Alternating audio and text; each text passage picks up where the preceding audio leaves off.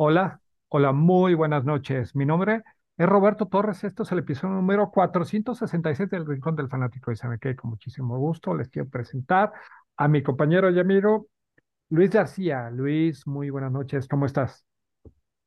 Roberto, muy bien, muchas gracias. Buenas noches. Pues aquí contento una vez más de platicar de deportes, de platicar de, de béisbol, de americano, de algo de soccer eh, y, pues este, eh, bien en general, contento.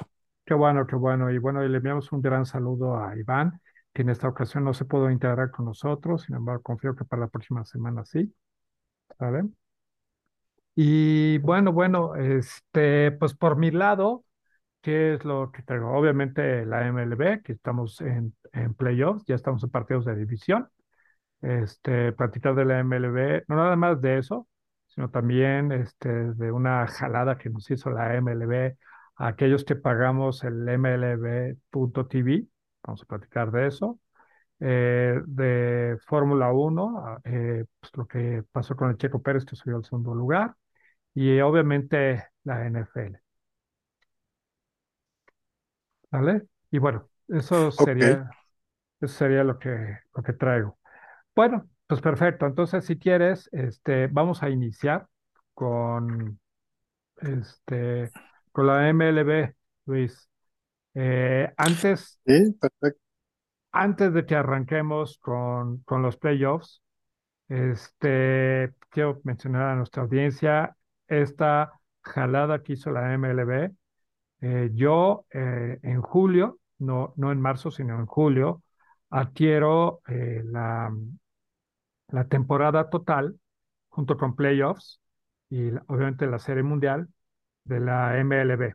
¿Vale? La compro, eh, igual que lo hago con, por ejemplo, con el con la NFL Game Pass, que me da pues, todos los partidos de temporada regular, pl- playoffs, Super Bowl y por todo un año y se vence hasta el 31. Pues todo bien, pues para ver los partidos de los Astros, este, compartirlo con ustedes, etcétera. Y la semana pasada recibo un correo de la MLB en el que dicen, ups, ay, perdón, creo que se me olvidó decirte que cambiamos los términos y condiciones, con lo cual, Cambiamos. sí, cambiamos. O sea, así, así de claro, cambiamos los términos y condiciones, con lo cual todos nuestros suscriptores internacionales no pueden ver ninguno de los playoffs ¿sí? Y lo van a tener que ver acorde a su país. Entonces, por ejemplo, México era, creo que ESPN y Fox donde lo podías ver. Y entonces, lo que no se me hizo cool ni se me hizo padre y se me hizo una ojetada y una jaladota, es que decidieran así nada más cambiar. Y lo, y, y lo duro, obviamente es porque yo lo compré porque sabía que, eh, que Astros iba a pasar a los playoffs y buscando que lleguen a la Serie Mundial y sabes que desde mi tele verlo, para no verlo desde una computadora ni nada parecido. Y entonces, este, todavía agarran y dicen, pero como, como se nos pasó decírtelo, te vamos a dar eh, gratis los juegos de comodines. Diciendo, pues, ¿qué onda? Entonces le regresé un correo y dije, quiero un reembolso. Al día de hoy no he recibido una comunicación de ellos. En Twitter me quejé amargamente. En el tweet en el que yo envié, mi primo, que vive en Canadá, ni siquiera en Estados Unidos, vive en Canadá, también le afectó de esa manera. Entonces, todo aquel, toda aquella persona que pagó por MLB TV y que no está en Estados Unidos, te pasó esto. ¿Cómo ves? No, pues es una jalada completa. eh, ni- no venía en, pues ya sabes, ¿no? El, este, la- las, em, bueno, no sé si era un contrato como tal, pero ahí ya las letritas chiquitas, que nada más en temporada regular, nada de eso venía. Te dijeron, cambiamos las políticas y entonces no se te va a dar el servicio. Digo, entiendo que, que es para toda la gente de fuera de Estados Unidos, pero pues realmente, pues qué mal, terrible. Um, me parece que, que muy mal servicio, muy mal precedente y pues por el próximo año estoy seguro que pensarás en si lo vas a contratar o no. No, desde ahorita te digo que no lo voy a contratar. O Sí, seguro. sea, este, y entonces, checa esto. Eh, Twitter obviamente se desbordaron con este tipo de comentarios y hubo alguien que agarró y dijo en un muy buen análisis y dijo, oye, ¿saben qué? Manfred, que es el comisionado, está haciendo muy mal las cosas. Porque hace dos años se fue, este, los jugadores se fueron a huelga y por él se extendieron durante cuatro meses el paro. Ya se habían arreglado y ellos dije, y él dijo, no, no, no, no. Si los jugadores no, no se adaptan a, a lo nuestro, entonces no, entonces los jugadores dijeron, pues no, y entonces durante cuatro meses no tuvimos béisbol hasta julio del 2020, en plena pandemia, los estadios vacíos. ¿sí? Entonces, en ese entonces yo lo contraté y este, me eché todo la temporada regular bien, los playoffs, la serie mundial. El año pasado también lo contraté, temporada relo- eh, regular, perdón, playoffs, serie mundial y ahora pues, pensaba hacer lo mismo. Obviamente no lo quiero hacer, ya no lo voy a volver a hacer. Y, y si la MLB se está preguntando por qué se alejan las nuevas generaciones, pues por este tipo de jaladas.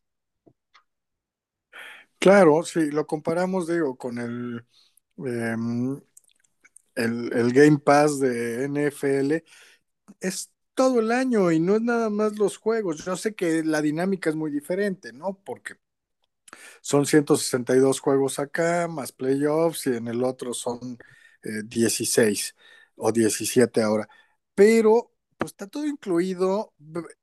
Ves repeticiones, ves los juegos eh, de 40 minutos, eh, ves programas de la NFL y pues qué padre, ¿no? Así rinde tu dinero y vale la pena y es un produ producto completo, contrario a, a, esto que estás contando tú, que la verdad, qué mal, ¿no? Porque lo que más, más, más deseamos los, los fanáticos del béisbol, pues son los playoffs. Claro, Claro, claro, claro. Indiscutible, al grado en el que hoy el partido empezó dos y media México y lo puse. Estaba trabajando y viendo, trabajando y viendo, trabajando y viendo. O sea, entre ese, todo ese tipo de cosas, pero seguramente a la MLB le va a pegar. Ellos nada más están viendo en el mercado nacional, el mercado local de Estados Unidos y, está bien. Pero ¿qué me dices de la gente que lo ve en Panamá?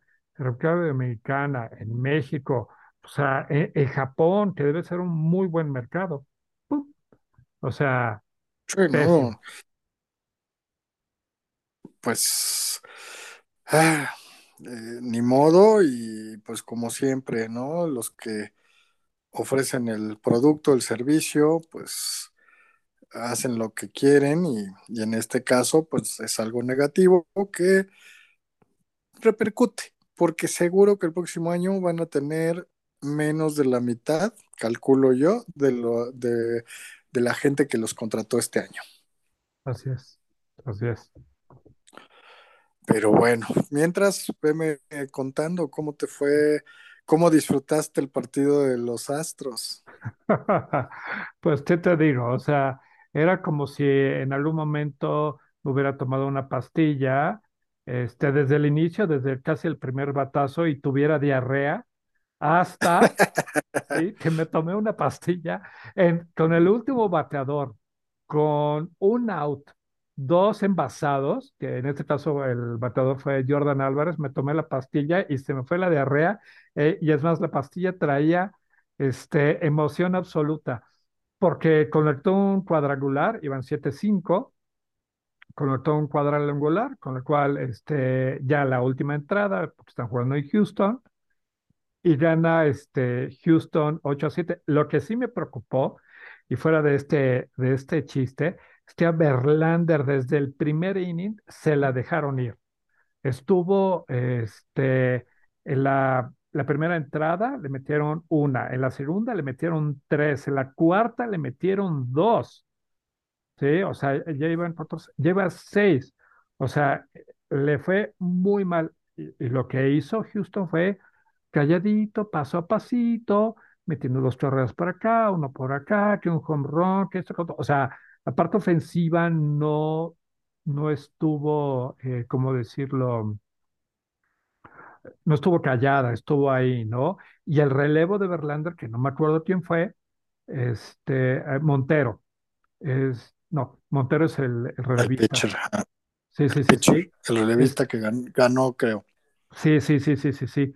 Pero este, el picheo de Houston quitando a Verlander, calladito, ahí estuvo haciendo las cosas y solamente le clavaron una, una carrera en la séptima. Entonces, pues la verdad, yo contento porque yo dije, "Uf, esta pastilla de la diarrea me está matando y luego la pastilla que me la quitó y ya me dio alegría, ¿no? Ujú.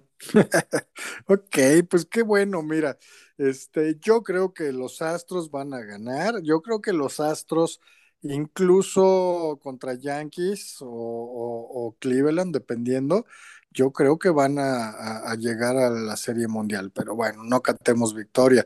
Si quieres, primero platicamos de lo que fueron los juegos de, de comodines, muy interesante.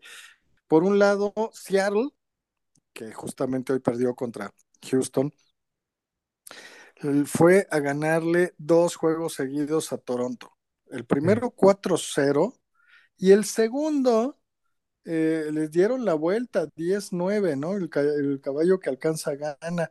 Y pues de lo que habla es de los equipos enrachados y de la americana, tanto Seattle como Cleveland son los equipos más enrachados eh, y pues está notando. Eh, por el otro lado, Cleveland también sacó en dos juegos a Tampa Bay. Los Guardians ganaron juegos muy, muy, muy cerrados. Este, el primero fue 2-1 a favor de, de, Cleveland, obviamente, y el segundo 1-0. ¿De qué nos habla? De un excelente picheo.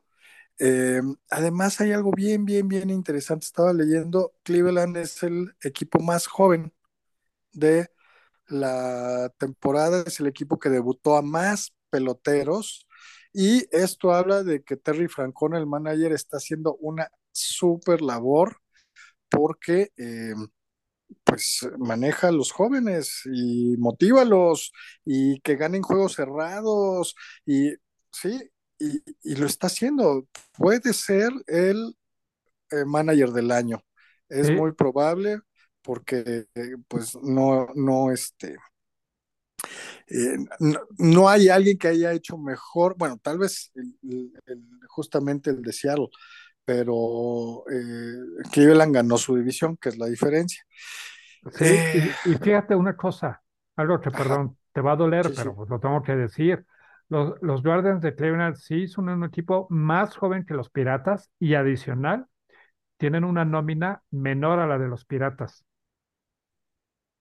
Sí, sí, sí, seguro. Este, cuenta todo, cuenta el manager, cuenta la tradición, cuenta la motivación y pues en este caso eh, Cleveland vino de atrás, desbancó a los Twins de Minnesota y pues ahí se está viendo. De hecho, hoy ahorita está jugando el juego contra los Yankees, van 2-1 en la quinta a favor de los Yankees. Este se puso adelante Cleveland con, con un home run. Eh, está pichando por los Yankees Garrett Cole. Y luego eh, también con otro home run empataron los Yankees 1-1 y en la entrada pasada eh, metieron una carrera en la entrada en la, en la quinta entrada. Entonces ahorita están en la sexta y van 2-1, pero están dando batalla, ¿no? Uh. Este, ¿Algún comentario sobre estos, estas dos series de, um, de la americana? Eh, pues la verdad, no, de estas dos no. O sea, sí tengo comentarios de la de la nacional, pero cuando llegues al mismo. Ok, entonces, eh, Tampa Bay, contrariamente a Cleveland y Seattle, venía a la baja. Perdió eh, más juegos de los que ganó en sus últimos 10, 15 y pues se notó. Y aunque estuvieron muy cerrados, pues sí, no metió las manos. Pero el que sí me defraudó completamente fue Toronto. Toronto, un equipazo con un gran orden al bat. Eh, el picheo, bueno a secas, pero no sé, está, estaba Springer, eh, Bichette, Guerrero, eh, Alejandro Kirk, el catcher mexicano, que es como el bateador designado oficial, eh, Teoscar Hernández, que es un gran jugador, y pues no, no pudieron sacarle un juego a Seattle, eh, me, dece me decepcionaron. Aquí voy a recordar mis tres este, um, no su pronóstico, sino, eh, pues sí, tres, tres, eh,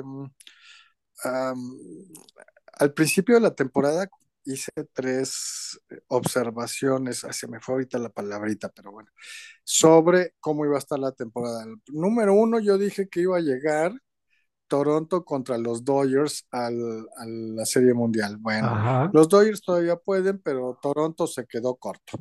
¿no?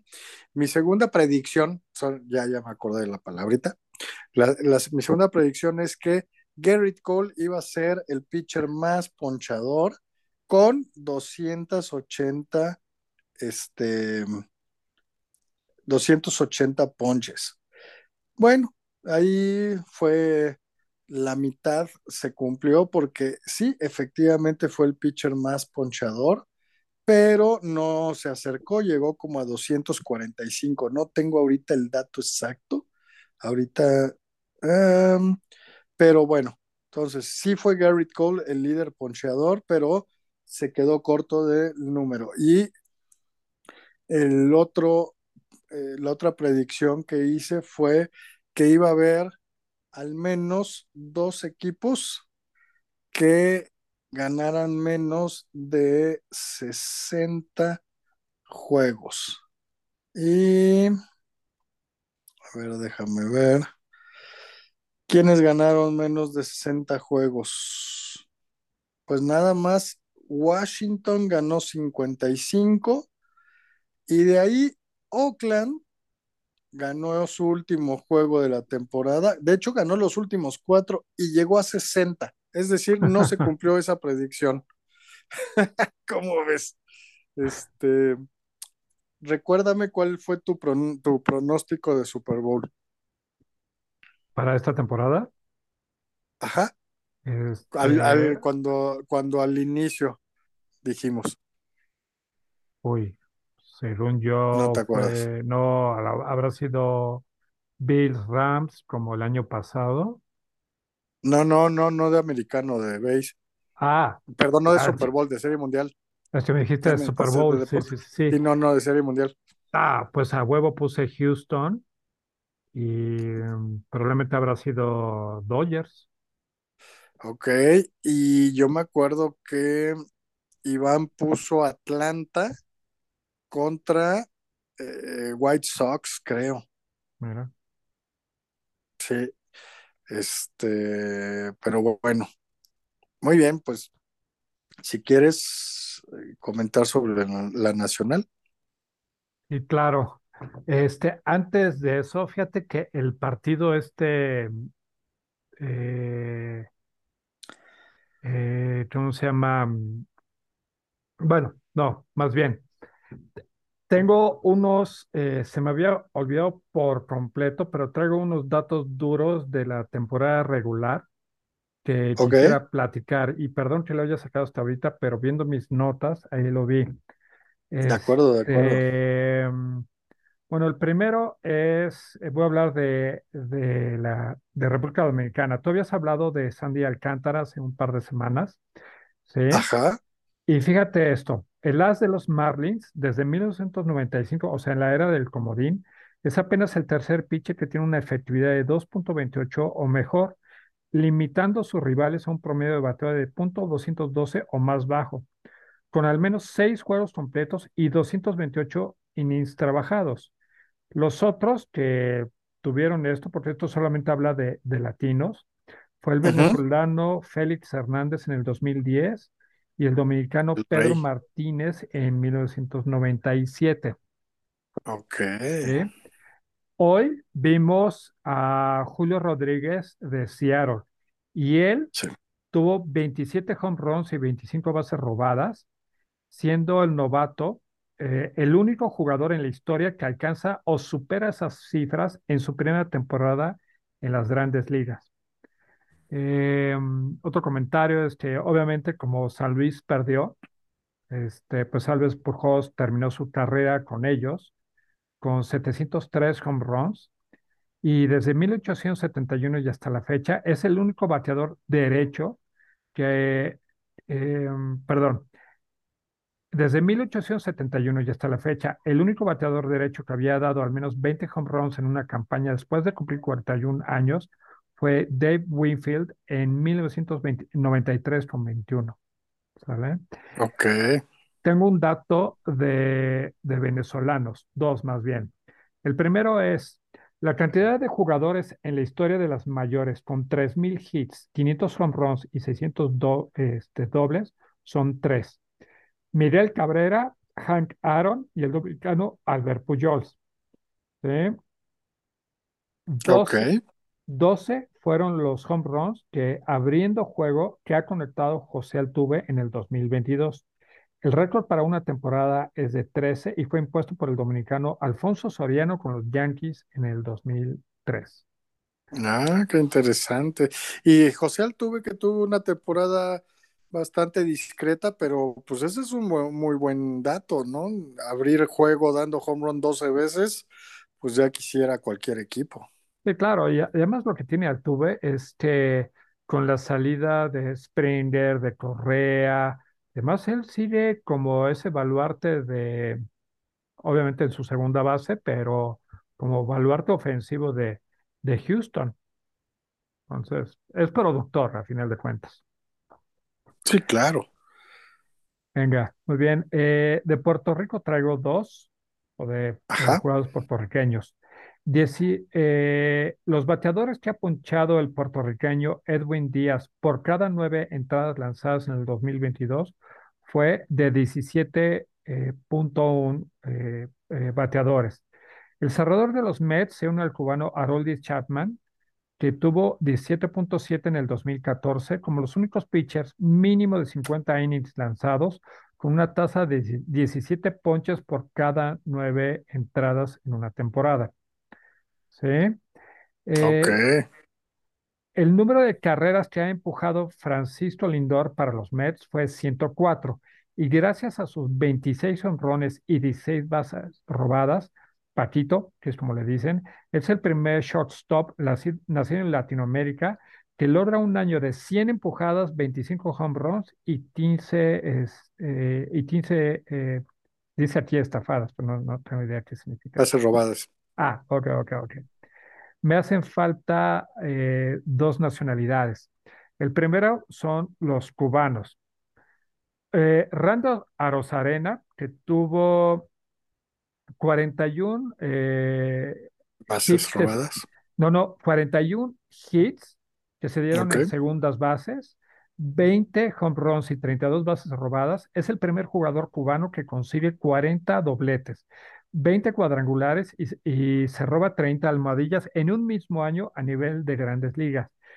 Y un comentario, él en la Liga Mundial o en el Campeonato Mundial va a jugar por México, no por Cuba.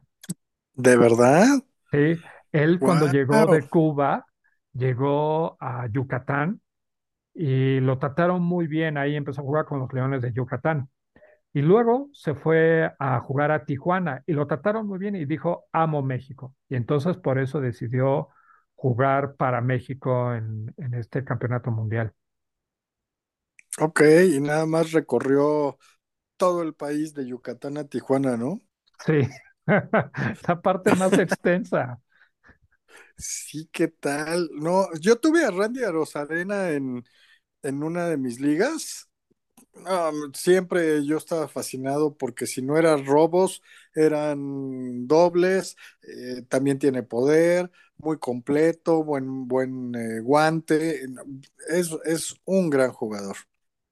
Sí, sí, sí, sí. Fíjate que yo el año pasado lo tuve y fue uno de los mejores eh, jugadores que tuve en cuestión productiva. No lo puedo tomar en ninguna de las dos ligas, sin embargo, eh, los que tuve, pero muy bueno. Eh, ok, el número de jugadores nacidos en Cuba que han dado al menos 25 home runs, se han robado 25 bases y han empujado 100 carreras en una temporada, fueron dos. Adolis García lo hizo este año, 27 home runs, 25 bases robadas, 101 carreras impulsadas. Y se unió Mm, a José Canseco, que hizo esto de, de mm, al menos eh, 25 home runs, 25 bases robadas y 100 25, carreras. 25, 100. Ajá. Sí. Lo, Canseco lo hizo en el 88, en el 91 y en el 98. Ok. Sí, sí, sí. Y finalizó con este, dos cosas. La primera es la efectividad de Julio César Urías, fue de 2.16. Él quedará en los libros como el, eh, la mejor en una campaña para un pitcher mexicano. El récord anterior era de 2.45 y lo compartía Fernando Valenzuela en 1985 y Teddy Higuera en Ujú, 1988. Sí, Teodoro Higuera. Urias es además el primer lanzador mexicano que lidera a su liga en efectividad. ¡Wow! Sí. O sea, Y lideró la sí, nacional. sí, sí, sí, sí, sí. Y finalizamos con el número de home runs de Alejandro Kirk, catcher de Dodger, que fueron 14. Es la nueva marca en una temporada para un catcher nacido en México. ¿Cómo ves? Esto es todo lo que traigo. Muy bien, eh, buenos, muy buenos datos.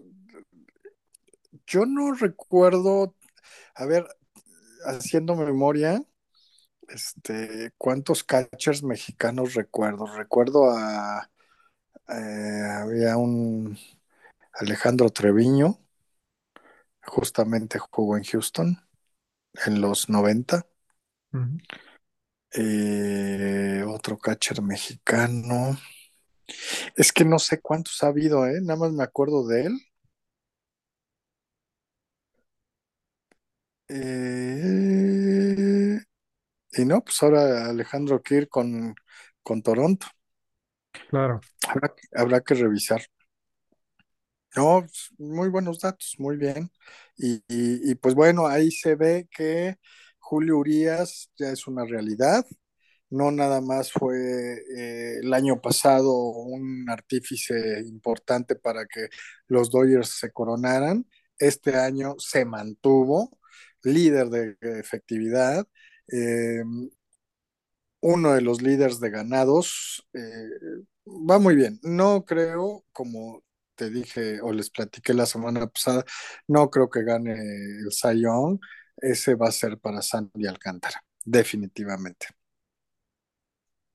Definitivo, sí. O sea, ese récord, yo creo que pocas personas lo, este, lo pueden llegar a tener y además es uno de los, como di- dije, de los tres mejores latinoamericanos que han habido en este sentido de efectividad, entonces creo que está difícil, ¿no? Pero bueno, Sí, no. es totalmente bueno.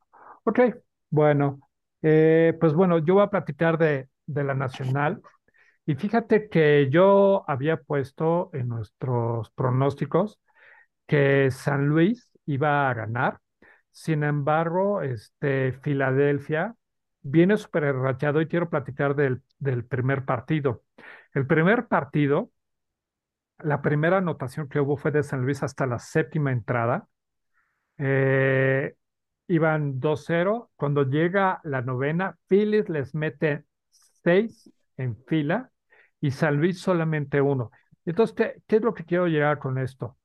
Este, que de igual manera Phillies destrona, o más, más bien tumba a San Luis, y en el segundo partido solamente hay dos carreras, ganan 2-0, pero mantienen atado a San Luis.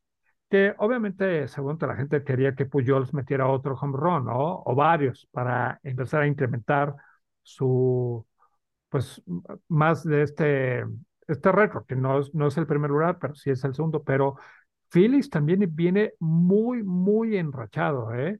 Aguas, o sea, ahorita lo, ahorita lo vamos a platicar, pero yo no creo que sea este, tan, tan fácil ganarle a Phillies. O sea, por ejemplo, en, en este, bueno, ahorita lo, ahorita lo platiquemos cuando lleguemos a, a los partidos de división, pero no sé si estás de acuerdo conmigo que también Phillies pues viene sorprendiendo. Totalmente. eh, tuvo una última semana complicada porque tenía pegado eh, a los cerveceros de Milwaukee eh, y además Milwaukee cerraba con un calendario más cómodo. Creo que serie de cuatro juegos contra Arizona o algo así y, y pues se colaron los Phillies, se mantuvieron. Y si vemos el line-up, tiene muy buen line-up, muy buen eh, bateadores de mucho poder. Está Kyle Schwarber, que fue el líder hombronero de la Liga Nacional. Está, eh, obviamente, eh, Harper, eh, Bryce Harper, que pues ya ha ganado dos veces el, el, jugador más valioso de la Nacional, aunque ya no brilla tanto ahorita o no se nombra tanto, este, pues sigue teniendo poder y siendo un jugadorazo. También está Reese Hoskins, este primera base que tiene mucho poder. No es un eh, bateador consistente, pero te da 30 home runs facilito. Está el catcher Real Muto, que es muy cumplidor y también es hombronero. Eh, entonces, si, si, vemos, tiene un muy, muy, muy buen equipo. Le falta algo de picheo, ¿no? Este, y, pues eh, tengo que confesar que si hay un equipo que me cae mal, me choca, eh, de la Nacional son los Cardenales de San Luis. Porque son el equipo más ganador de la división central eh, y son el equipo más ganador, además de, si no me equivoco, de, de series mundiales de la Liga Nacional. Este, y, y, obviamente siempre pasan por encima de los piratas. Entonces, San Luis es un equipo que no me gusta, que me cae mal, son como un poco los cuervos para mí eh, del béisbol. Entonces, quedé muy satisfecho que lo sacaran en dos juegos. ¿Cómo ah. ves? No, pues es que siempre tiene que ser así. Rivales de división los, tienes que, los tienen que masacrar. Por ejemplo, Houston contra Seattle. Eh, jugaron esta, esta temporada 19 partidos. Houston ganó 12, Seattle eh, ganó 7. Y el hecho de okay. ganarle a un, a un rival de división siempre te llena de alegría el alma. Claro, y además, pues te aumenta los juegos de distancia o te acerca o, o, o sí, no, está bien. Y, y, de verdad, a mí esos Cardenales de San Luis, yo sé que son un buen equipo, eh, pero no me gusta que ganen. Entonces, pues ya lo sacó Filadelfia, afortunadamente. Qué bueno, qué bueno. Y, y bueno, por el otro partido de división, eh, Padres y Mets eh, dividieron los dos partidos, este, cada uno con un ganado. Sin embargo, el último partido, Musgrove se echó un partidazo, este, manteniendo en cero a, a, a, los Mets, con lo cual Padres gana 6 a 0, ¿sí? Y con lo cual pasa, ¿no? Y ahora, como están los juegos de división, es el día de hoy, que hubo, están los cuatro partidos, obviamente, eh, Phillies le gana 7 a 6 a Bravos. Phillies iba ganando en la quinta 7 a 3 y llegó y Atlanta remontó tres carreras en la novena, pero ya no le alcanzó la gasolina y por eso gana Phillies 7 a 6. ¿Sí?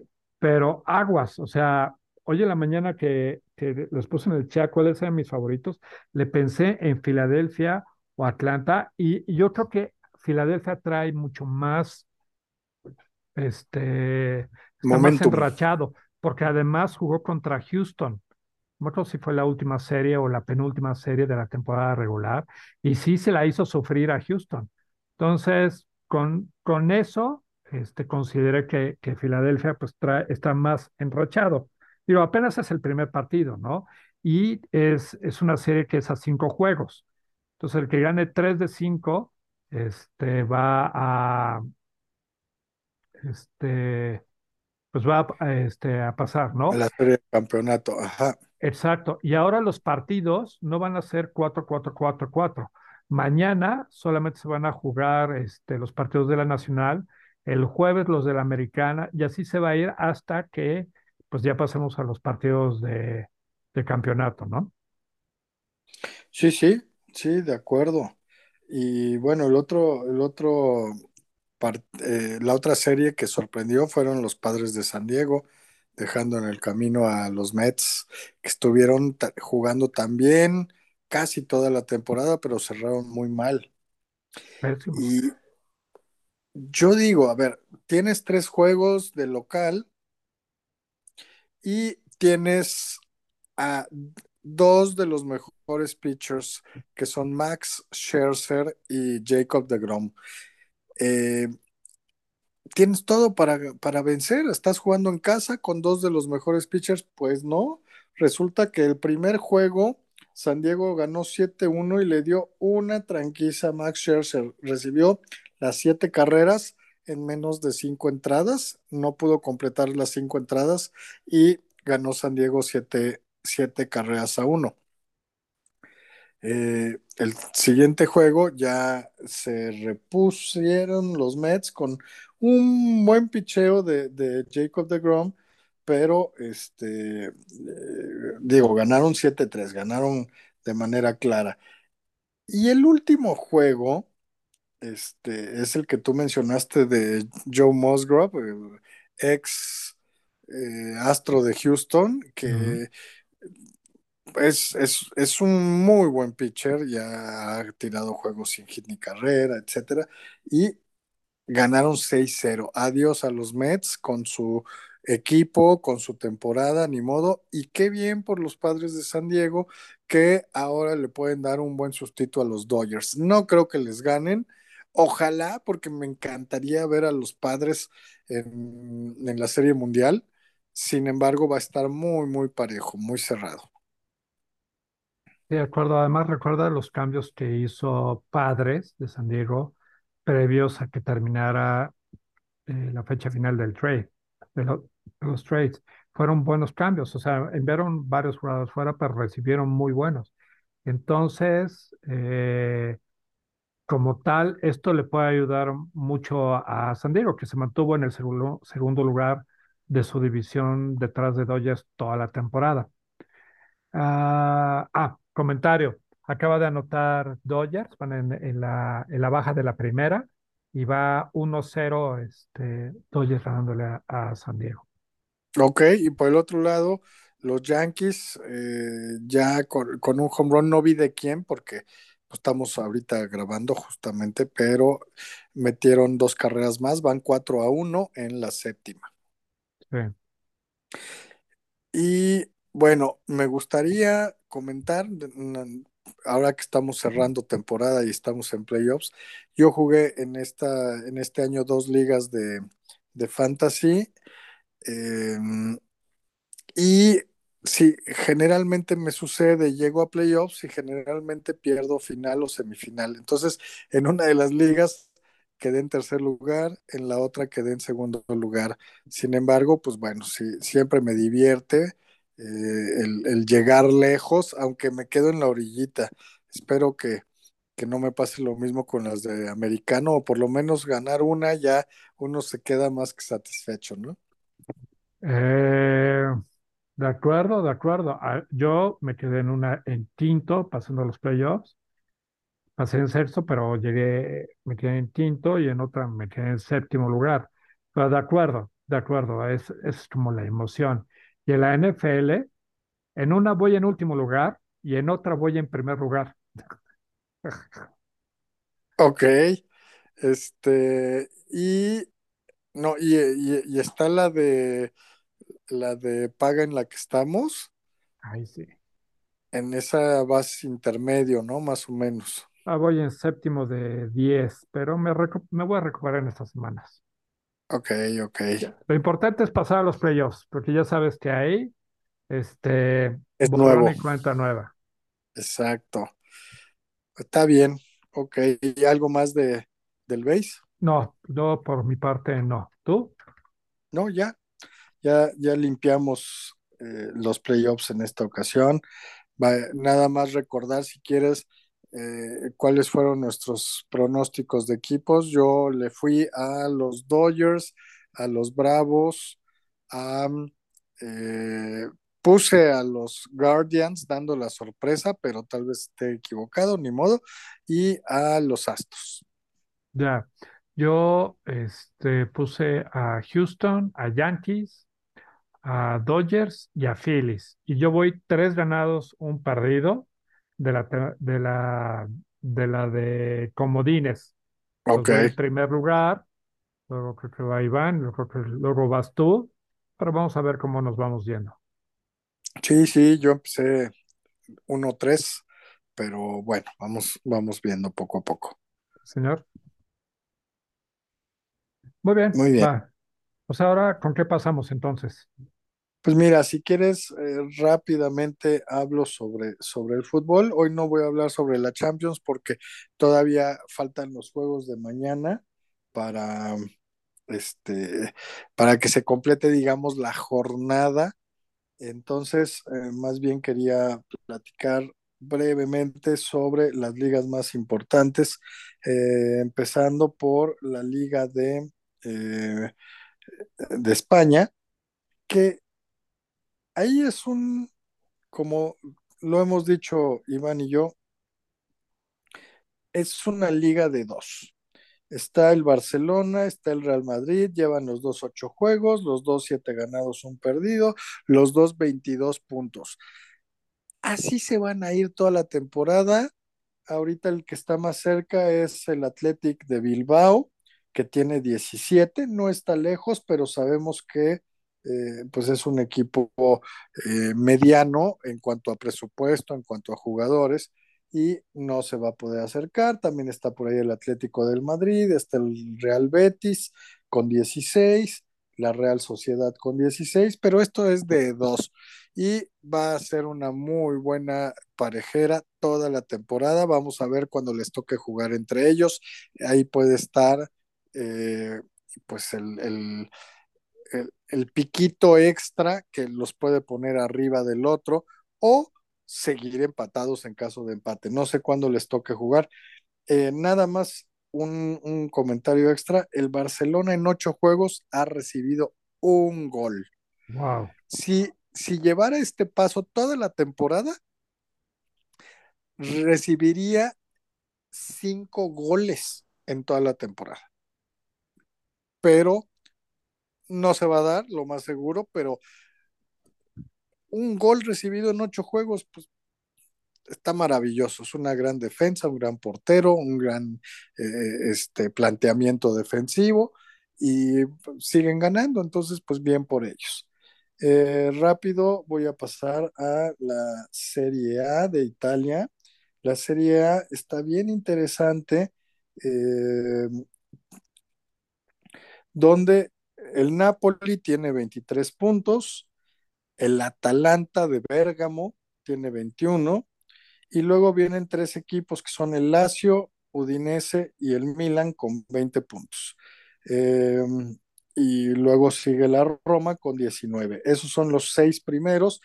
Está muy peleada, a diferencia de la Liga Española o de Inglaterra, la, la Premier League. Esta sí es divertida, sí es interesante. De hecho, jugaron el, el, Atalanta y el Udinese, que son el 2 y el 4, dieron un muy buen partido, quedaron 2-2. Eh, y este, pues bueno, creo que toda la temporada, a los que nos gusta el fútbol, vale la pena seguir. Eh, es, es, una liga pareja. No es como, como, como la española o como la Premier League, que nada más hay unos cuantos que, pueden coronarse. Eh, y finalmente, eh, tocando rápido la Premier League, hubo un muy buen partido entre el, el, el Arsenal, que va de líder, y el Liverpool, que sabemos que es eh, un, un, gran equipo en, todos, en todos niveles, pero ha, ha empezado muy, muy mal, muy bajo y quedaron 3-2. Eh, por el otro lado, el, Manchester City, que va en segundo lugar, eh, goleó al Southampton 4-0. El Chelsea le ganó 3-0 a los, eh, al Wolverhampton. Eh, y el Tottenham le ganó 1-0 al, al, Brighton. Esto entre los partidos más importantes. Y la tabla sigue de esta manera. El Arsenal tiene 24 puntos, el Manchester City 23, el Tottenham 20, y de ahí hay un pequeño hueco, ya se va al Chelsea con 16 y al Manchester United con 15. Eh, entonces, igual, te, lo interesante es que eh, en este torneo, el Arsenal, que llevaba como 3, 4 años apagadón, pues va rompiendo madres, como decimos, ha ganado 8 de 9 juegos, le acaba de ganar a Liverpool y pues eh, va en, en, este, en caballo de Hacienda, eh, falta mucho, se va a atravesar el Mundial, que quedan, faltan 40 días exactamente, estaba escuchando el día de hoy. Y, este, y, y, bueno, a los que nos gusta la Premier League, pues es bueno que, que el Arsenal regrese a los primeros planos. Con eso nada más cerraría las noticias de fútbol. Y pues bueno, decir que faltan 40 días. Eh, en otras épocas de mi vida era un martirio ir día tras día esperando, ay, faltan 39, faltan 38, este, ahora ya no, ya, ya no me, me, me, me, entusiasma tanto, sin embargo yo sé que cuando llegue el Mundial lo voy a disfrutar como cuando era niño. Este, y bueno, pues ya nada más eh, eso en relación al, al fútbol. Eh, ¿Quieres comentar algo tú de Fórmula 1 o de fútbol o algo así, Robert? De, de Fórmula 1 sería bueno. Vas, vas. Este, digo, yo la verdad no vi la, no vi la carrera, sin embargo tengo un comentario. Este, el mismo, eh, Iván pudo haber platicado más al respecto de estos, pero reitero. Eh, creo que la victoria que hubo por parte de Verstappen es una, es una victoria histórica para Verstappen, para Red Bull, porque además Pérez llega, Checo Pérez, perdón, llega en, en, en segundo después de un eh, de que Leclerc iba en segundo, pero hizo algo que lo relegan, la Fórmula 1 lo relega al tercer lugar, ¿sí? Y lo que, y, y mi comentario de esto es el berrinche que hizo la prensa de Inglaterra, ¿sí? que totalmente no es parcial, no es nada imparcial en contra de, de Checo Pérez. Yo creo que esto se remonta desde que el Checo Pérez, según yo, estuvo en, en McLaren, ¿no? Que estuvo Sí, en una McLaren. temporada este, y se la hicieron ver así súper cansada y lo sacaron y por eso fue a Force India, etcétera. Pero digo, creo que en esta gran temporada que tiene Verstappen y por ende Checo Pérez, porque gracias al Checo Pérez, Verstappen está en primer lugar. O sea, esos embates que le han dado los terceros, como le dicen que es el ministro de la defensa, Checo este, defiende a Verstappen y él lo defiende y hace que Verstappen llegue en primer lugar, ¿no? Entonces, este, ¿cómo es de dura la prensa, no a, no a nivel mundial, sino digamos de Inglaterra, cuando bien pudo haber, este, pues no sido así, ¿no? Totalmente de acuerdo. Primero, la penalización a Leclerc, pues era obvia, cortó una curva completamente y digamos que, que atravesó eh, de manera recta eh, evitando una curva y pues eso es una penalización y pues así como penalizaron a Checo Pérez con cinco segundos eh, la semana pasada, pues eh, ahora le tocaba cinco segundos a, a Leclerc, que bueno que sí lo aplicaron y este y, y, y pues esto le dio el segundo lugar a Checo. Eh, y tienes toda la razón, no sé si es nada más la prensa inglesa. Yo creo que la prensa en general del automovilismo, sabemos que a Checo Pérez no lo quieren, no le dan el valor que tiene, a pesar de que ahorita va en segundo lugar, siempre lo califican de que es el décimo mejor piloto, el octavo mejor piloto, algo que es incomprensible. Y él lo sabe, él no se engancha, él sabe que está haciendo bien las cosas y si queda en segundo lugar en la posición, mmm, va a ser maravilloso porque ahorita está en un tú, un, un, un tú por tú con, con, Leclerc sobre todo. Este, y, y, faltando pocas carreras, pues qué padre sería que, que quedara arriba de él. Ojalá que ahora el equipo eh, Red Bull juegue a favor de Checo, le ayuden a Checo para que quede en segundo, eh, ahora que pues ya, ya se coronó eh, Verstappen. Fíjate que pues eso obviamente ayuda a, no sé cómo vaya Red Bull con el, en el campeonato de constructores, pero sin embargo... Mucha ventaja, ya, ya tiene casi el título, no va a tener ah. problema con eso. Pues imagínate que pudieras hacer los tres, ¿no? Primero Verstappen en primero, como ya lo tienes, el Checo en segundo y además el título de constructores, debe ser el plan perfecto o este... Pues yo creo que sí, yo creo que Red Bull tiene que hacer eso, obviamente, este, cuidando de que no se embarre, ¿no? Sí, por supuesto.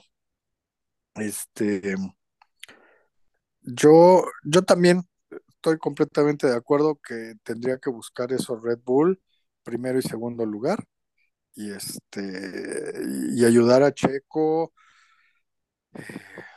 en todos sentidos. Y Checo está haciendo muy bien las cosas, pues ahorita un segundo lugar, ganó la carrera anterior, pues no le podemos pedir nada más. Súper, qué bueno. Ok, pues si quieres, vámonos a la quinta semana de la NFL. Perfecto. Y fíjate que antes de arrancar con la NFL, traigo algunas cosas que quisiera platicar. Y, y bueno, a ver, Luis, de los 32 equipos que hay en la NFL, ¿cuántos de ellos, tres, que en sus estadios tienen pasto y cuántos de ellos crees que tienen este, lo que es pasto sintético? Mm, de la NFL, pasto sintético.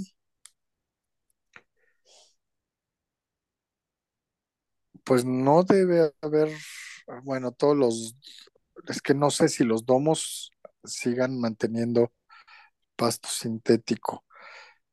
Yo calculo que un 25% tienen pasto sintético, digamos 8.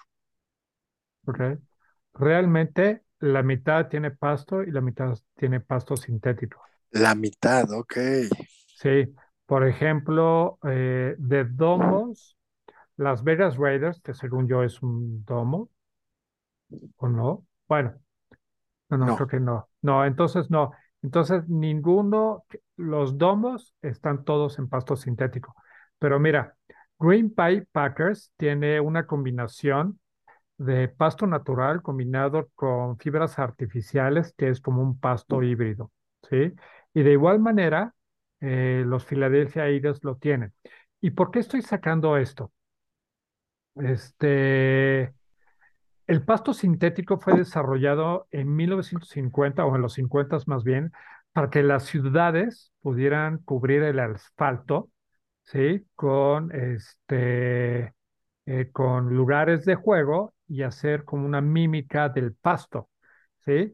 Fue de ahí que pasaron muchos años y el primer equipo profesional de Estados Unidos que puso pasto sintético en su estadio fue los Astros de Houston, ¿ok? Y lo Ok. pusieron en el Astrodome. Y ahora, este, se calcula que solamente de en, en todas las ciudades de Estados Unidos hay cerca de 8,000 campos que tienen pasto artificial. ¿Ok? Ahora, ¿por, por qué, por qué traigo a la mesa esto? Este, porque nosotros vimos hace unas semanas que Sterling Sharp se lesionó. Se lesionó cuando estaba en un partido contra Dallas, venía corriendo, ¿sí? Y debido al pasto artificial, que es muy duro para, este, de la cadera para abajo, se lesiona y se queda fuera toda la temporada debido a eso. Entonces, se genera una, una controversia en la NFL y el, el presidente de la Asociación de Jugadores de la NFL escribió una carta el año pasado hacia la liga indicando que el pasto artificial es más duro significativamente, eh, significativamente, significa- Chinga, ya me pareció a Peña Nieto, pero me entendiste, ¿no? Sí. este, en el cuerpo que el pasto. Y entonces hicieron una serie de datos duros y en esa serie de datos duros eh, reco- recolectaron datos del 2012 al 2018, en el que dice que el 28% de los jugadores que juegan en pasto artificial tienen la mayor probabilidad de poderse lesionar por pasto artificial y que de los que se lesionan, 32% son este, lesiones de rodilla y el 69% son lesiones del pie y del tobillo. Entonces, lo que ellos están argumentando, este, que probablemente no, no sea ahorita, pero sí lo van a lanzar para futuras negociaciones de contratos colectivos, es que los eh, estadios metan más pasto natural que artificial. ¿Cómo ves? Muy bien. Mm, Yo creo que el pasto natural eh, siempre va a ser mejor. Obviamente en aquellos lugares de tanto frío, con tantos meses de nieve, pues mantén el pasto, ¿no? A ver cómo le haces. Eh, por eso hay tanto pasto artificial. Entre otras cosas, también en el mantenimiento creo que es un poco más eh, económico, etcétera. Pero jugar en ello, primero, el, el pasto eh, eh, artificial, sobre todo cuando hace frío, se vuelve como, como suelo, o sea, está muy duro. Yo no, no jugué nunca béisbol, o sea, sí practiqué alguna vez en un estadio de um, artificial, obviamente bota más la pelota, eh, pero te barres, eh, te raspas. Lo que sí jugué fue fútbol soccer alguna vez en pasto, en pasto artificial. No, no, es espantoso porque terminas súper raspado. eh, si alguien cae, sientes el costalazo. Si pegas con la cabeza es como si pegaras contra el suelo. O sea, para, en todos sentidos es, eh, va en contra del jugador. Entonces, ojalá pudiera hacerse eh, mucho más eh, el pasto, cambiar el pasto sintético o hacer este híbrido que dices, que ya hay mucha tecnología y sí han mejorado muchísimo el pasto sintético, eh, pues para, para que no sea tan de riesgo para los jugadores. También había muchas lesiones de que se les atoraba, sobre todo en el americano, se les atoraba el, el, um, el pie y en, entonces al momento de hacer un giro, el pie se atoraba en el pasto y era donde venían las lesiones de rodilla, de tobillo y, bastante fuertes además. Ok. Fíjate que yo Este, bueno, yo jugaba voleibol. Sin embargo, una vez jugué una cascarita de, de foot en pasto artificial y cuando se me ocurre barrerme, creo que casi sentí, creo que dejé mitad de la pierna ahí. Y, ujú. digo, y nosotros que somos eh, amateurs, imagínate a alguien que está todo el tiempo jugando. Por ejemplo, alguien, eh, Atlanta, que tiene domo y que juega ocho partidos de local, ¿sí? Más dos partidos, eh, bueno, más los partidos que se jueguen en otros estadios que tengan domo, que al menos es el de Nuevo Orleans, que está en la misma división. Pero bueno, a final de cuentas, este, traje este dato duro porque probablemente veamos a un jugador, oye, ¿y por qué se lesionó? Y probablemente sea por pasto duro, ¿vale? Y Sí, bueno, traigo otros datos duros interesantes. Este, Luis, han habido dos partidos ya internacionales de los cinco que son el récord que va a tener la NFL, ¿no? En Londres, en Ciudad de México y en este, Múnich. Dime cuál de los equipos que han jugado hasta ahorita, que han sido cuatro, este, en estos dos partidos que han pasado, nunca había jugado un partido internacional antes. Green Bay y todo el mundo no se explica por qué. Porque además, si yo me puse a ver el, eh, pues el registro de todos los partidos, empezaron los partidos internacionales desde los años 40 o 50. Obviamente a Canadá, eh, a México, fueron alguna vez a China, fueron a Europa, eh, sobre todo eh, Inglaterra es donde más se ha jugado, y nunca había salido Green Bay, nunca. Claro. En Y, 100 juegos, 100 sí, más o menos, y, yo te voy a perdón, decir, más. y te voy a decir el por qué Green Bay decidió no hacerlo hasta ahorita. La razón es muy sencilla, porque jugar un juego internacional, si en otro país que no es Estados Unidos, significa que sacrificas un juego en casa. Y muchos equipos no lo quieren hacer porque pierden mucho dinero a manera local. Está calculado que los Packers, este, si no juegan un, este, un partido en casa, pierden un estimado de 15 millones de dólares para la economía local, no para ellos, para la economía local.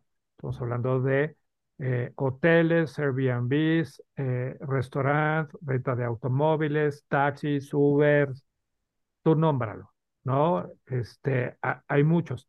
Y entonces, como la diferencia de Green Bay contra todos los demás eh, equipos que hay en la liga es que Green Bay este, tiene no un dueño, tiene 537.460 dueños que son los accionistas que en el total de acciones tienen 5.200.000.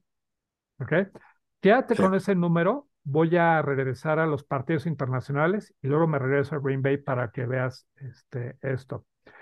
Eh, ¿cuál crees que es el equipo, Luis, que tiene más juegos jugados internacionalmente hablando desde el 2007? Desde el 2007. Debe ser un equipo como los Gigantes de Nueva York o Jacksonville. Gigantes de Nueva York no aparece en los primeros cinco, sin embargo, Jacksonville es el primer lugar, con ocho juegos. ¿sí? Miami tiene cinco, Las Vegas Raiders y en su momento Oakland, cinco, eh, Los Ángeles Rams y en su momento San Luis, cuatro, y con tres juegos han estado Patriotas, Vikingos, Santos, Cargadores y Bucaneros. ¿Ok? Entonces, Jacksonville es muy conocido que no llena el estadio.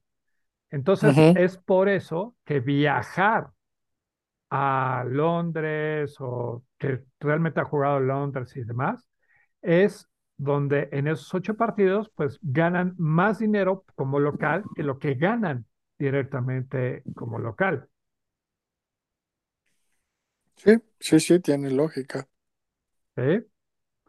Eh, y este, por eso, ahora, con esto me regreso a Green Bay, ¿sí?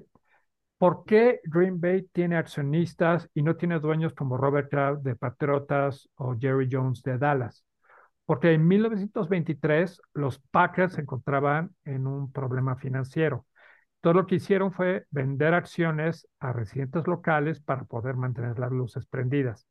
Y desde ese entonces han tenido cinco ofertas de acciones. 1935, en el 50, en el 97, 2011 y 2021. ¿Ok? Hay una serie de, de restricciones. ¿sí? Eh, estas acciones se pueden vender tanto en Estados Unidos como en Canadá, pero no fuera. Y todo lo que se gane de las mismas se utiliza para soportar las actividades financieras de la franquicia. Por ejemplo, en las últimas dos eh, ofertas de acciones, del 2011 y 2021, eh, levantaron más de 100 millones de dólares, con lo cual fundaron la expansión del estadio y hicieron actualizaciones.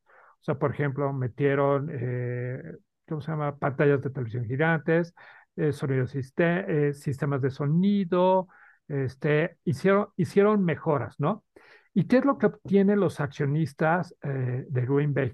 Esencialmente nada. Los accionistas de los Packers pueden votar en la junta de directores, ¿sí? Y este, hay un comité de siete miembros que representa al equipo en las decisiones y en, eh, de la liga y en las juntas de, la liga. Entonces probablemente, no sé, llegue Dan Rooney con los, de los Steelers y haga su voto, ¿sale? Y llegue a lo mejor, este, no me acuerdo cómo se llama este, pero eh, Robert Kraft de Packers y haga eso. Y estos siete llegan directo, platican entre ellos y sueltan un voto, ¿ok? Entonces, okay. lo que hace es que eh, las acciones de los Packers no pagan dividendos y no se pueden canjear y no se pueden vender. ¿okay? Por ejemplo, en la venta del 2021, una acción se fue hasta 300 dólares. ¿sí? Y entonces, este, lo, los accionistas lo que hacen es comprar esos 300 dólares para enmarcar el mismo y ponerla en su, no sé, en su man cave o en su casa. ¿sí? Pero no lo puedes vender. ¿Ok? Y, y, y este, este, tipo de cosas, este, por ejemplo, en el 23, 1923, eh, una acción de los Green Bay Packers costaba 5 dólares. ¿Sí? Este, y el año pasado se vendió en más de 10 mil dólares. Entonces, eh, ¿eso qué es lo que ayuda? Obviamente ayuda a Green Bay a tener pues más lana, y tener como una esta, esta estructura. Entonces, ¿no, ¿no te parece ustedes medio, pues, como curioso, tipo chistosón esto? Sí. Sí, no, está muy interesante. Sí. Y bueno, ok, pues va que va. Este, bueno, pues ya, ya no tengo más datos duros porque no platicamos de esta semana. Y obviamente, tú, fan de los Steelers, y yo también de igual manera, creo que sería bueno que platicáramos, no, no de Butler que está directamente en, en porque ya le hemos platicado todas estas semanas, quiero sacar dos temas en particular. El primero, vi a un Kenny Pickett que obviamente sí tuvo más de 300 yardas, este, tuvo una intercepción, no tuvo touchdowns, porque obviamente nos dieron una madrina 38 a 3. Sin embargo, vi a un Kenny Pickett que a, eh, ¿cómo se llama? A, a, voz de Ryan Clark, que él está en un programa de televisión, ¿sí? Uh -huh. Dice él que el único jugador de los Steelers que podría tomar como jugador en el 2008 cuando ganaron el Super Bowl contra Arizona fue Kenny Pickett, que todos los demás estaban perdidos.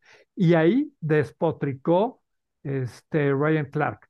Ahí lo que dijo fue que Cam Hayward es indiscutible que va a llegar al Salón de la Fama, pero que en el partido no hizo absolutamente nada. Que si no tienes a un TJ Watt, la defensa no hace nada. ¿Dónde estuvo High Smith? No tuvieron una sola captura, ¿no? Eh, y que también de igual manera se han dado una serie, digamos, de, de eh, malas decisiones respecto a lo que Stiles eh, por ejemplo, estaba haciendo. Por ejemplo, estaban en su yarda 25, ¿sí? Estaba jugando una tercera y largo. Y entonces la defensiva se pone siete en la línea, cuatro detrás, pero una dos yardas. Obviamente iban a correr el balón los Steelers, pero en vez de, no sé, este, hacer una jugada de este, sorpresa y lanzar un pase y demás, corrieron, con lo cual hicieron cero yardas, ¿no? Y este, mm, otra cosa nada más que te quiero decir, si no lo encuentro donde están en mis notas, déjame ver. Eh, ah, ya, ya lo encontré. Este, mm, esta, esta derrota que tuvimos, sí, de Kenneth Pickett, bueno, la que tuvimos como tal, es la peor desde 1989. No habíamos tenido una madrina de 35 puntos en contra como fue así. Entonces, bueno, es lo que yo quería platicar. Ah, ¿Tú cómo ves? no, terrible, terrible. Primero, previo al juego, Las Vegas o, o lo- la- las apuestas, los apostadores daban 14 puntos de diferencia a, a favor de Buffalo. Esa es la mayor eh, diferencia en contra de Pittsburgh desde los años 70, desde antes del, del, del principio de los años 70 o finales de los 60. Es decir, nunca habíamos estado tan desfavorecidos en 40 años o 50 años. ¿no? Luego, eh, no se le ve alma. Sí, a, a, Kenny Pickett se le ven buenas cosas, pero no deja de ser un novato que le toca jugar contra el, la defensa número uno, contra el equipo más fuerte probablemente, eh, y este, pues no pueden correr. Si no pueden correr, no le están dando buen, no le están dando buena protección ni, ni a él, o sea, no le están dando tiempo para encontrar a sus receptores, ni están eh, haciendo o permitiendo que corran, eh, que, establezca el juego terrestre Pittsburgh. Entonces, pues tiene que lanzar muy rápido. Eh, los receptores tampoco están siendo tan efectivos. Hay varios drops por parte de, de, jugadores importantes, pero en esta ocasión algo que sí me pareció terrible fue la, la defensa. ¿no? Este, permitieron jugadas, pues, pues, empezando con la de 98 yardas. De, de... Que, fue la segunda, que fue la segunda jugada del partido, ¿no? Sí, segunda o tercera jugada, pero no fue la única. Este, estaba leyendo algo así de que eh, los Bills tuvieron un promedio de 10 punto algo por jugada ofensiva. ¿Qué? O sea, cada jugada su promedio fue de 10 yardas. Este, no, no, terrible. Si nos pasamos a la ofensiva de Pittsburgh, Najee Harris, 11 acarreos, 20 yardas. O sea, un promedio de 2 yardas por acarreo. Eso es terrible, es para llorar. El mejor jugador a la ofensiva, aparte de Pickett, fue curiosamente George Pickens. ¿Por qué? Porque se entiende, porque ellos jugaban, digamos, en el segundo equipo eh, y, y, pues tienen un poco más de conexión. Eh, pero Deontay Johnson tiene, tuvo cinco recepciones, 60 yardas, Claypool cinco recepciones, 50 yardas, se lesionó Pat Fryermuth, eh, no, no, no, no, no. Pero bueno, eh, 1-4. 1-4. Ahora vamos a recibir a, a Tampa Bay, pero antes de eso yo te quiero preguntar. Hay cuatro equipos con un ganado, cuatro perdidos,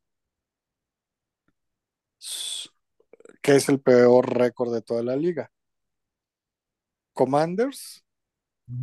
Panthers, Lions y Steelers. Es decir, somos uno de los cuatro peores equipos de la liga. Eso rompe el corazón porque es la primera vez que yo lo veo en toda mi vida, ¿no? Y, eh, y pues bueno, estamos a ese nivel. Estamos peleando el primer pick, que aunque haya muy buenos corebacks, yo creo que no iríamos por un coreback. No hay por qué, ya teniendo a Kenny Pickett.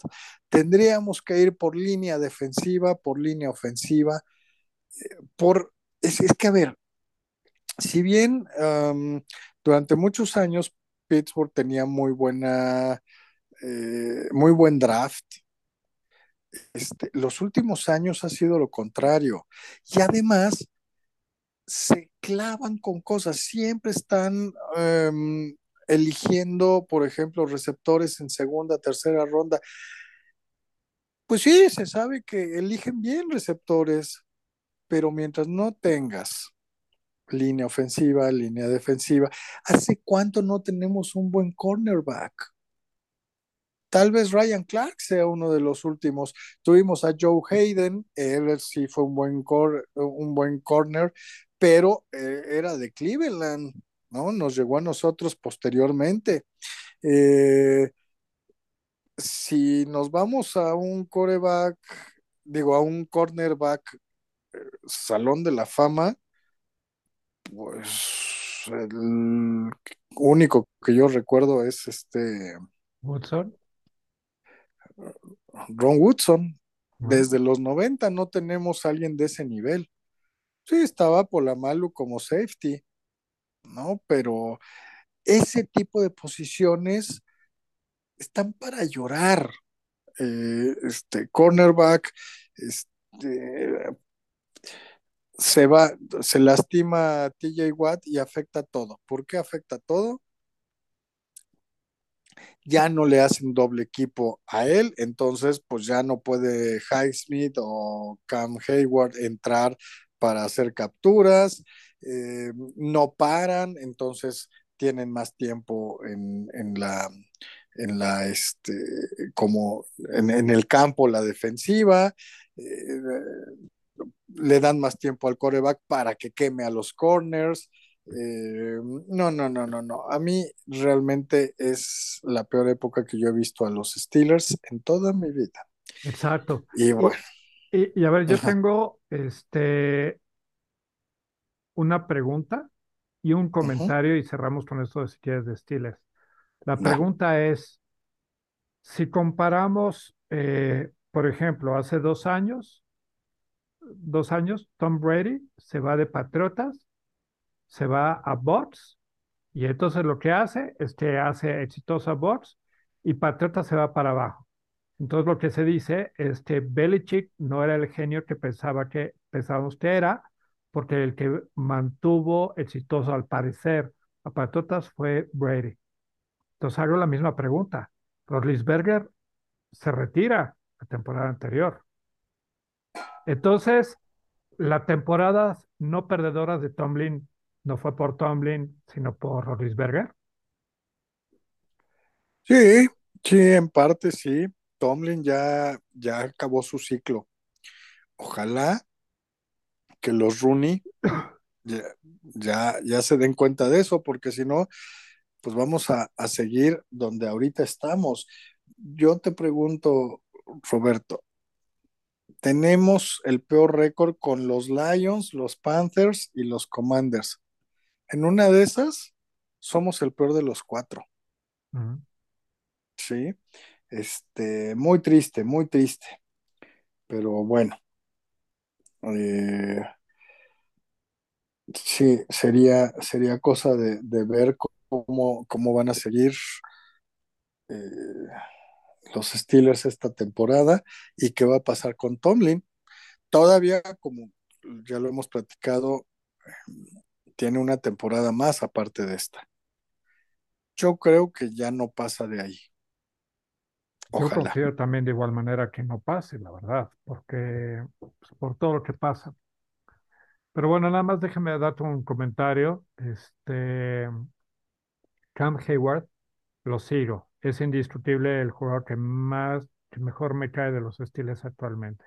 Tengo su jersey, lo disfruto mucho, sigo sus cosas.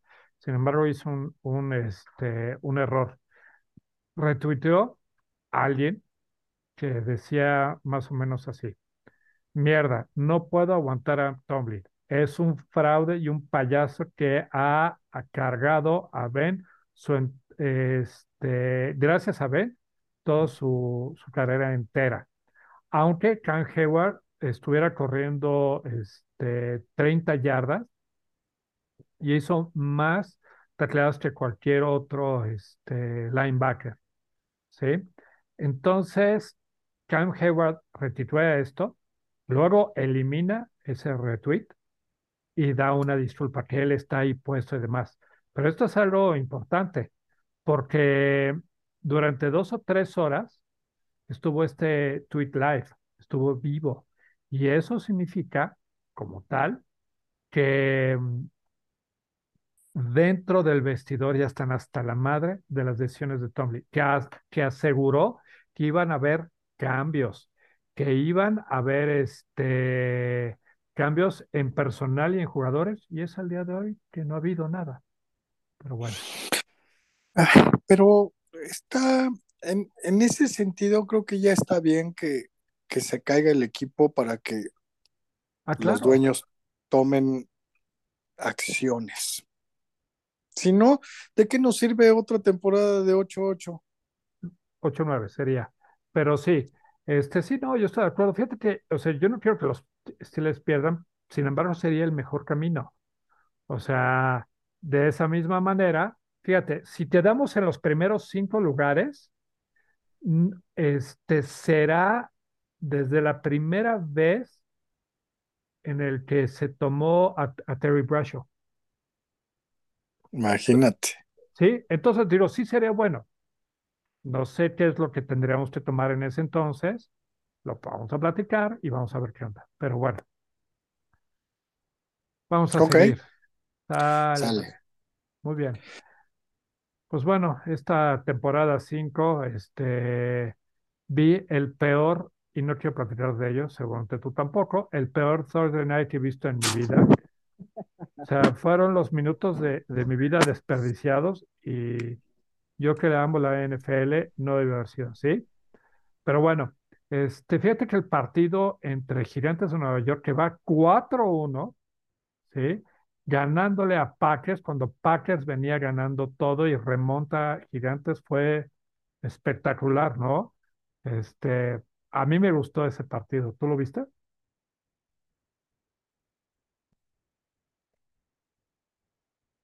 Eh, vi por, par- vi por partes, vi el Ah, final, eh, me pareció interesante, me pareció que, que inesperado, eh, pero fue un, un, un- un buen partido.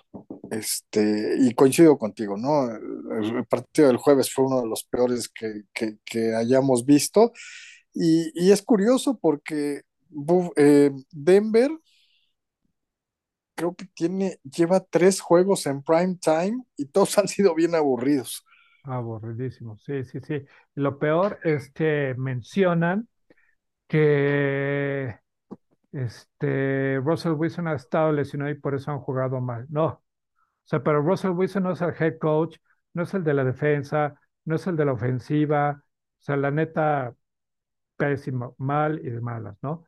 Pero bueno, dejemos de lado. Fíjate, fíjate, Luis, este, voy a hacer un paneo rápido respecto a, a qué jugador, ah, perdón, a qué equipos, este, cómo estuvieron los partidos.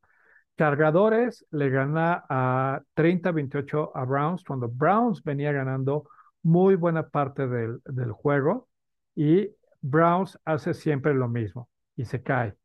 Este, el, de ahí pasó a Houston, que eh, llevaba realmente eh, tres perdidos y un empate y obtiene su primera victoria contra un rival de, eh, de división, que es Jaguares, con el cual gana 13 a 6. Chicago iba ganando a Vikingos de Minnesota y pierde 22-29.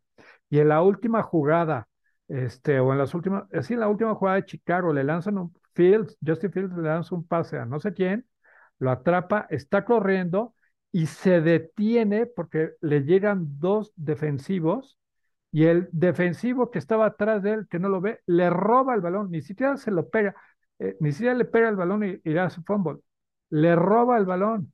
Y entonces, este, cosas así chistosas.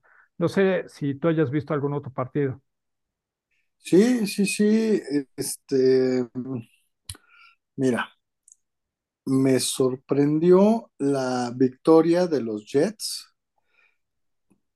Además del marcador que, que fue muy abultado, le ganaron 40-17 a, a Miami y los Jets se ponen 3-2. Y, esto hace que pensemos, Miami a poco es dependiente de, de Tua, porque Tua empezó jugando muy bien, hasta le ganó a Buffalo, etcétera, y después de, de sus conmociones, pues, ¿qué? ¿Ya se perdió todo Miami? Pareciera que, que, que eso es, pero hay que hablar bien de Jets. Eh, Chris Hall, este corredor eh, novato, la está empezando a romper. Muy, muy buen jugador. Eh, otro partido que me pareció bien, bien interesante fue el de Chargers contra Browns. Eh, ganaron los Chargers 30-28. Eh, fue un juego cerrado, un juego de volteretas. Y lo que muchas veces pasa, los Browns siendo los Browns. Exacto. Fallaron el gol de campo de la victoria. Después de que el eh, Jacoby Brissett los puso a tiro de piedra para el gol de campo y pues tienen un pateador novato, Que se llama este eh, uh, eh, Kate York y pues lo falló en su casa, con su público, todo el mundo eh, este, alentándolo, iban a vencer a los Chargers y pues se fue desviado y entonces los Chargers se ponen 3-2. No ha sido la temporada que esperábamos de ellos y los, los Browns se ponen 2-3, que esta victoria les hubiera dado un, un, muy buen respiro, los hubiera mantenido en primer lugar con Baltimore 3-2, pero no perdieron. Eh, y bueno, eh, entre otros resultados que llaman la atención, Nueva Inglaterra 29-0 a Detroit. Lo que llama la atención es el marcador, porque Detroit era el equipo que más puntos en promedio había anotado en toda la, liga y pues los blanquearon. Eh, Houston 13, Jacksonville 6. Es bien difícil ahora predecir y, y, un juego que en teoría pues estaba listo para que Jacksonville que ha jugado mejor y todo ganara, los secaron. Entonces, eh, 13-6 a favor de Houston. Eh, Tampa Bay, 21, Atlanta 15. Hay un, un, dato bien importante, es la décima victoria de Tom Brady sobre el equipo de Atlanta. El récord es 10-0. Eh, obviamente, nueve de esos partidos fueron eh, con Nueva Inglaterra y este, pues, con Tampa Bay. Eh, Nuevo Orleans 39, Seattle 32, Gino Smith sigue jugando bien, Seattle sigue jugando bien, mejor de lo que se esperaba, pero se lesionó Rashard Penny, tuvo una fractura y va a quedar fuera toda la temporada, ya que habían, ya que su corredor eh, eh, estaba respondiendo muy bien, pues nuevamente, porque Rashard Penny tiene una, un, historial de, de, lesiones importantes.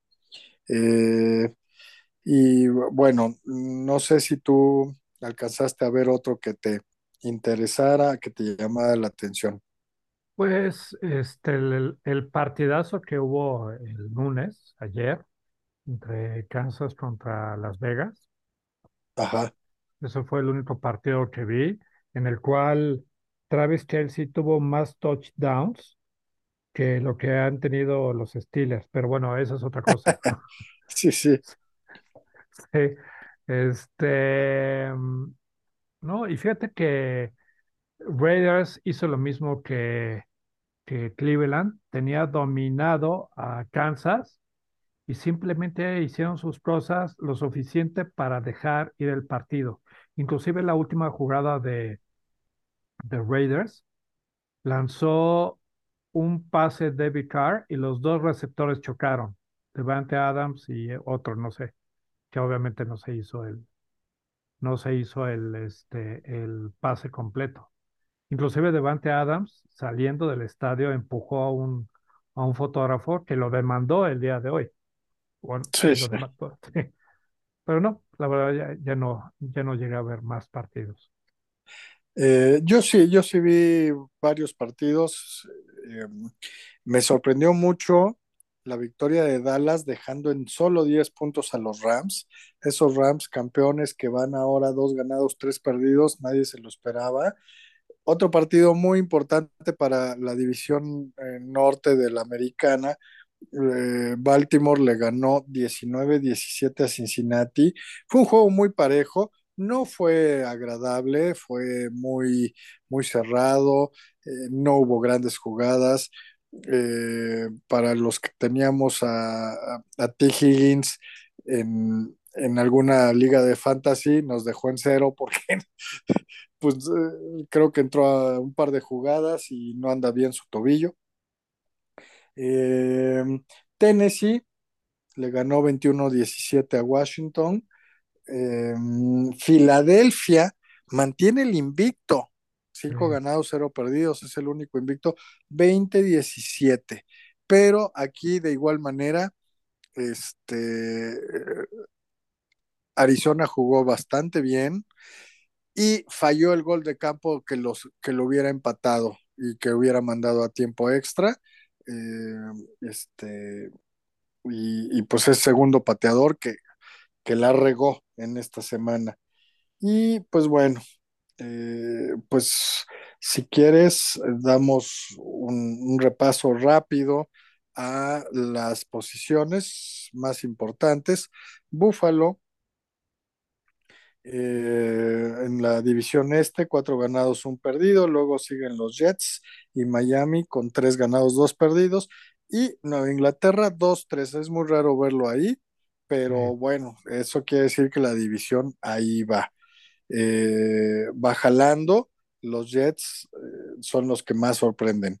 Buffalo, yo creo que es el mejor equipo de toda la liga pero creo que la próxima semana tienen un gran duelo. Si no me equivoco, ahorita revisamos el calendario, les toca contra Kansas City por la supremacía de la Liga Americana. Eh, en la norte, Baltimore va tres ganados, dos perdidos. Cleveland y Cincinnati van dos ganados, tres perdidos. Y Pittsburgh, uno, cuatro. En el sur, una división tan inconsistente. Tennessee va 3-2, está retomando el paso. Eh, Derrick Henry pasó de las 100 yardas, tuvo dos touchdowns. Eh, ahí va. Indianapolis, dos ganados, dos perdidos, un empate. Jacksonville 2-3 y Houston 1-3-1, pero ya le puso número a la casa porque le ganó a Jacksonville. Y finalmente la división oeste, Kansas City 4-1, que pasó un gran susto. Y de haber perdido hubiera estado la división súper pareja, porque los Chargers van 3-2, Denver 2-3 y Las Vegas 1-4, que de haber ganado se hubiera puesto 2-3. Eh, en la división este de la Nacional, Filadelfia va 5-0, pareciera que es, es la división más fuerte por, en cuanto a números.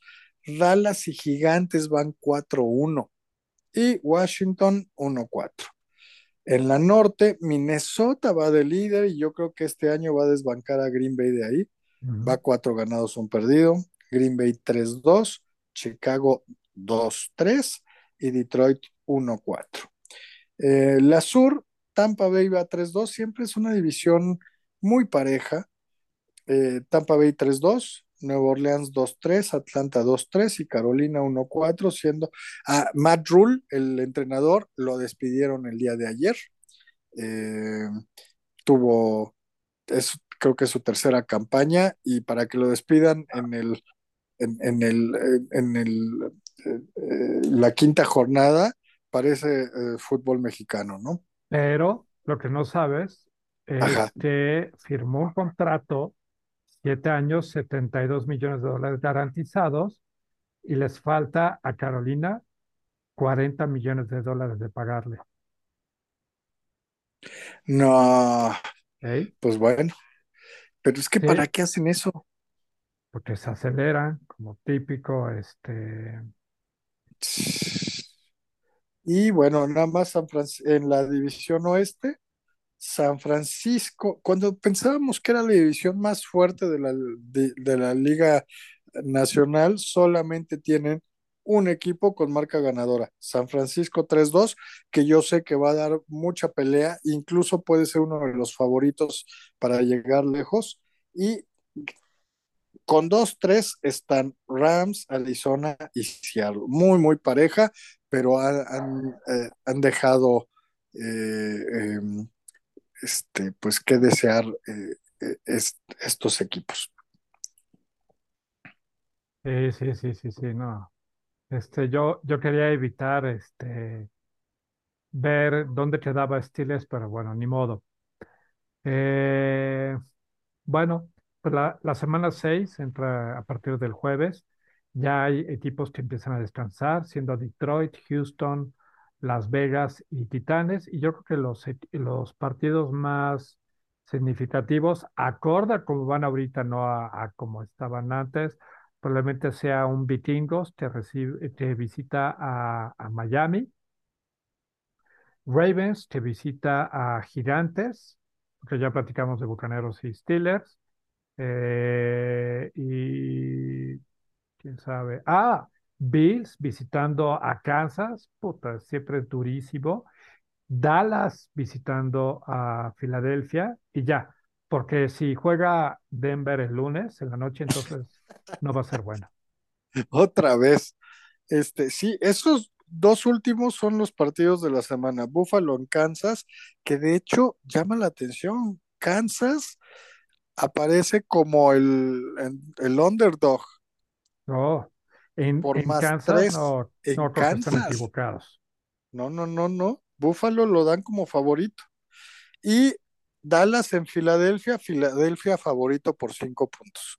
Este, ese va a ser el Sunday night. Bueno, bueno, Pues ok, perfectísimo. Pues bueno, yo creo que con esto podemos cerrar el podcast, ¿cómo ves? sí, claro. Este fue un, un buen repaso. Eh, nos quejamos amargamente de los Steelers, pero pues así están en el down four, ¿no? Este, están hasta abajo, desafortunadamente. Pero bueno, confiando que, que se recupere para la próxima temporada. Y torran a, a Tomlin, ya de una vez. De una vez, que sea como Matt Rule, que ya se lo, se, se lo escabechen a mitad de la temporada. Pero bueno, eso no creo que pase. Muy bien, va que va. Bueno, Luis, este, pues con esto despido el, podcast. Muchísimas gracias, estuvo buenísimo. Confío que la próxima semana se nos integre Iván y que la próxima semana siga nuestra audiencia. Y recordaré que en noviembre cumplimos 11 años, entonces platicaremos de eso. Sale, Luis, pues gracias, buenas noches, bye bye.